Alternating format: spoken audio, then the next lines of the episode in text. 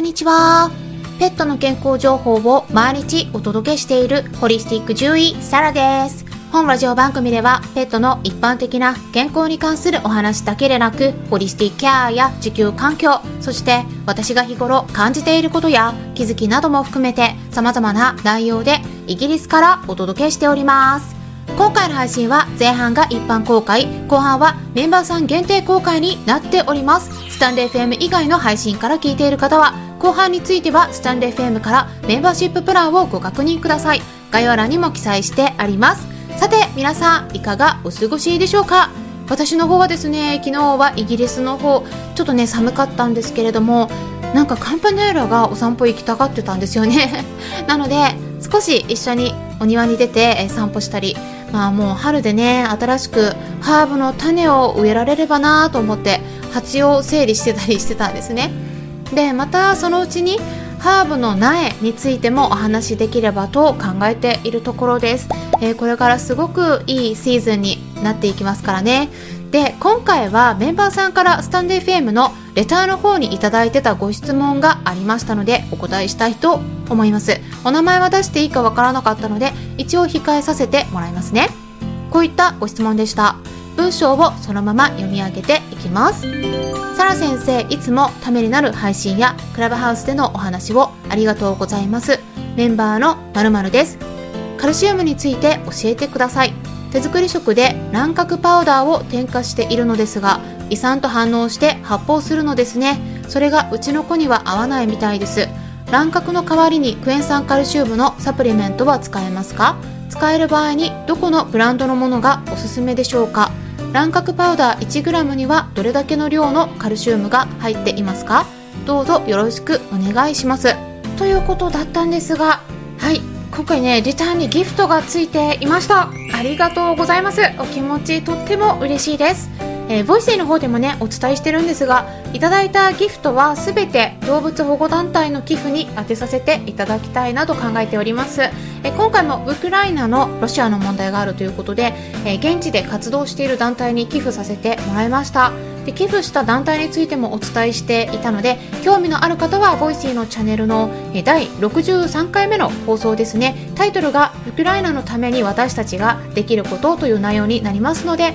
ぜひ参考にしていただけたらと思います。一応リンク先もつけておきますね。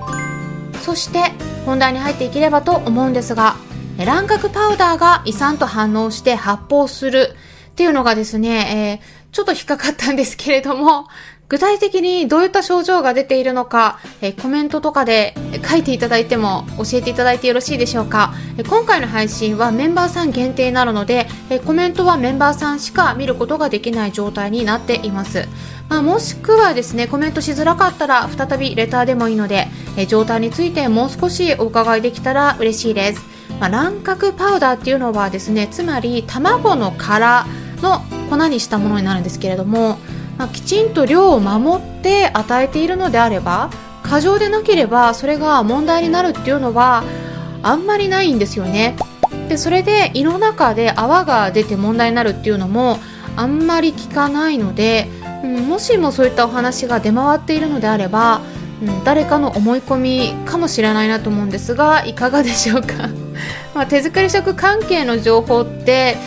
うん、これはね日本に限らず欧米でも結構飼い主さんあとはねちょっと獣医さんもですね 含めて思い込みの部分で広がってる内容が多いので、えー、ちょっと注意した方がいいかなと思っています、まあ、例えば卵の殻の主成分は炭酸カルシウムになるのででそれで胃酸と反応して胃の中で、まあ、多少は泡は出るかもしれないんだけれどもそれが問題になるかっていうとそれで問題になるんだったら実はですね生の骨にも炭酸カルシウムは入っているのでそれで問題になったりあとはドッグフードキャットフードにも炭酸カルシウムとか卵の殻って結構よく入っている成分なんですね。なので、えー、その前の時点でドッグフードを与えていたりしてても問題になることがあるし あの可能性があるしもしも実際にそういう子がいて例えば胃の中で泡が出て、まあ、ゲップがたくさん出るとかそういったことがもしも仮に起きているのだとしたら結構ねドッグフードでも問題になるはずなんですね。何もなんか食べられないって言ったことになるかなって思います。まあ皆さんもドッグフードとかキャットフード与えている方がいらっしゃったらぜひパッケージを確認して原材料に炭酸カルシウムとかカルシウムって書かれていないか確認してみるといいかなって思うんですよね。で炭酸カルシウムって書かれているフードもしくは卵の殻とかそういう形で書かれていたとしても、まあ、主成分が炭酸カルシウムになるのであの卵の殻を与えていれば炭酸カルシウムが入ってるそれを与えているっていうことになるんですけれどもそういうのを含んでいるフードを与えていても問題がなかったっていうのであれば今回の例では卵の殻で本当に問題になっているのかどうかという点については少し疑問が出てきますね。あとは卵の殻で問題になるとしたら、うん、ちょっと過剰になった時にですね、少し胸焼けが出るとか、あとは便が硬くなって便秘がちになる場合が考えられます。で、問題になるとしたら、胃の方よりも便が硬くなって出づらくなることがあるので、その場合はクエン酸カルシウムを利用する方法がありますね。ただ、卵の殻であれば多少マグネシウムとかリンとかも少量入っているんだけれどもクエン酸カルシウムの場合はクエン酸とカルシウムだけの成分になるので長いこと使い続けても問題ならないのかといった疑問の声をいただくことがありますね。ということで、えこちらはですね、えー、まあ、それについても今回、えー、合わせてお答えしていければと考えているんですがスタンデー FM 以外の配信の場合はここで終了になります。もしも後半を聞きたい方はスタンデー FM アプリの方から聞いてみてください。アプリは携帯電話のアプリ検索のところからスタンレー FM って入力したら出てきますのでダウンロードして私のチャンネルを探してメンバーシッププランにご登録いただければ最後まで聞くことができるようになります。それでは後半に入っていきましょう。